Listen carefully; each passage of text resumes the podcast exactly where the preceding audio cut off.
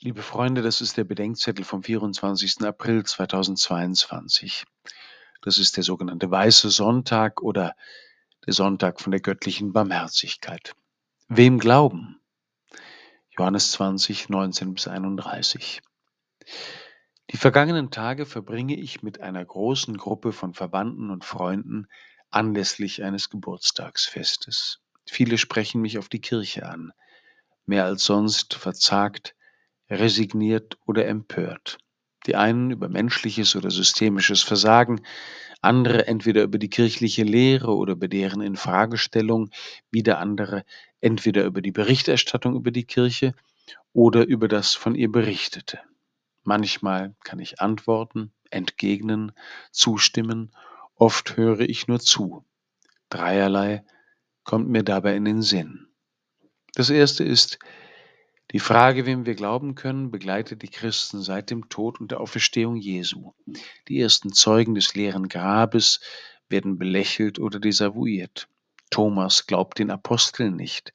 Jesus tadelt auch deren Unglauben und ihre Verstocktheit, weil sie denen nicht glaubten, die ihn nach seiner Auferstehung gesehen hatten.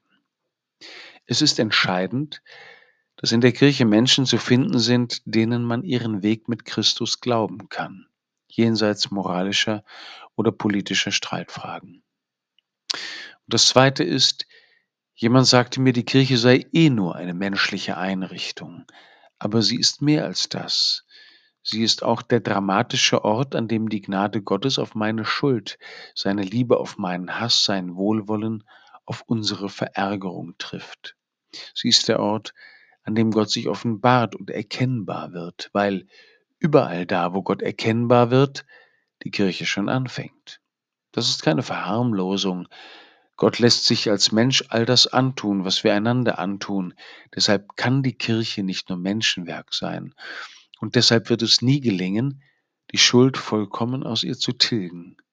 Eine Kirche ohne Sünder ist leer. Und das Dritte, gestern haben wir die Messe in einer alten Basilika von 454 gefeiert, deren Vorgängerbau aus dem vierten Jahrhundert noch erkennbar ist. In der Apsis prachtvolle Mosaiken von frühen Glaubenszeugen, Frauen und Männern. Und ich muss daran denken, dass wir heutigen in der Kirche die Minderheit sind. Auch wenn das nicht alle Fragen beantwortet, wir tun gut daran, mit den früheren im Gespräch zu bleiben.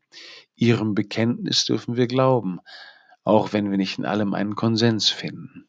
Die Mehrheit der Kirche ist schon bei Gott. Das hilft mir, mich über die Minderheit der heute herumlaufenden nicht zu sehr zu ärgern, sondern ihnen, zusammen mit Gott und allen Heiligen, irgendwie gut zu sein. Ich weiß nicht, wie es weitergeht. Hierzulande werden wir weniger, weltweit werden wir mehr, aber Zahlen sind nicht wichtig.